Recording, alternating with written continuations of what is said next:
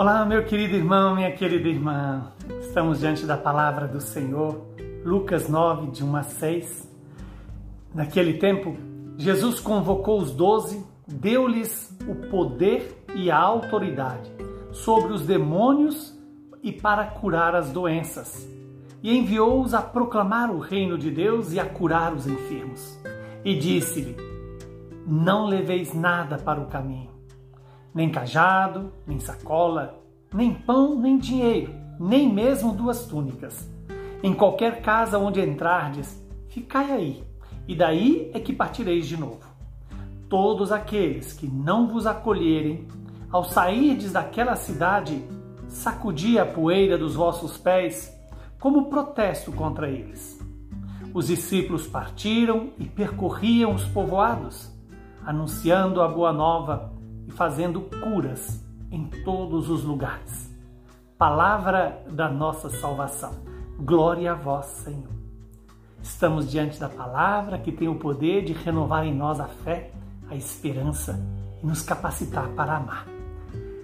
Neste evangelho, Jesus transmite aos apóstolos a autoridade que ele tinha sobre os demônios e a autoridade de curar as doenças não só doenças físicas, mas doenças da alma. E essa é a missão da igreja: expulsar os demônios, curar, ou seja, estabelecer o reino de Deus, proclamar o reino de Deus. Um reino que não é deste mundo, o reino que nos leva a ter consciência de que a vida vai além da morte. Porém, há um critério para ter em si esse poder o total desapego. Por isso, Jesus vai dizer: Não leveis nada para o caminho, nem cajado, nem sacola, nem pão, nem dinheiro e nem mesmo duas túnicas. A confiança do discípulo é o Mestre. A autoridade do discípulo é a autoridade concedida pelo Mestre. E expulsar os demônios, curar os, de, os doentes e proclamar o reino de Deus é a missão que a igreja cumpre hoje. Isso não significa só na esfera humana, é, biopsíquica, mas sim espiritual. Expulsar os demônios significa tirar do homem aquilo que o assemelha ao homem velho, ao homem do pecado, guiado pelo pecado. Esses demônios, certamente você conhece, são os pecados capitais. A preguiça, o orgulho, a soberba, a avareza, a luxúria, a ira, a gula, que nos faz dissemelhantes a Jesus, nos faz é, distantes daquilo para o qual Deus nos criou. Deus nos criou para nos fazer semelhantes a Ele.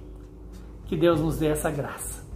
Porém, o Evangelho também deixa claro: aqueles que recusar esse anúncio, recusar essa obra de libertação, será é, apresentado como aqueles que recusaram o próprio reino de Deus quando Jesus diz né, que devem ficar naquela casa que acolher, e os, os discípulos cumpriram e viram as obras de Jesus sendo realizadas por eles.